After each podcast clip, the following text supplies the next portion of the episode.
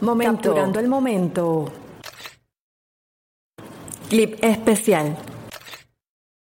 Hacemos este contacto capturando un momento muy especial y es que para el mundo cripto mañana será un día histórico. A partir de este miércoles 14 de abril de 2021, Coinbase, el gigante de las criptomonedas, estará disponible en Nasdaq con el ticker COIN. La compañía publicó esta información vía Twitter el primero de abril, explicando que a partir del 14 de abril, es decir, mañana, la plataforma tiene ya la confirmación de la Comisión de Bolsa y Valores de Estados Unidos, la SEC, de que su declaración de registro es efectiva.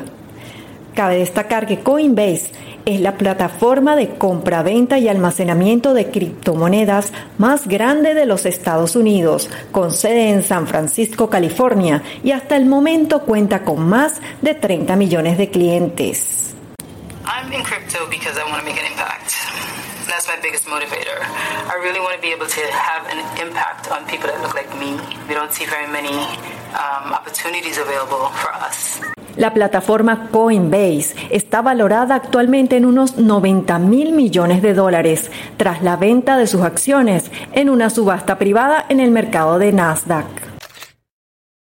Felicitaciones a todo el equipo de Coinbase. Esta lista acelerará la adopción institucional de Bitcoin y ayudará a catalizar una serie de iniciativas complementarias de la industria.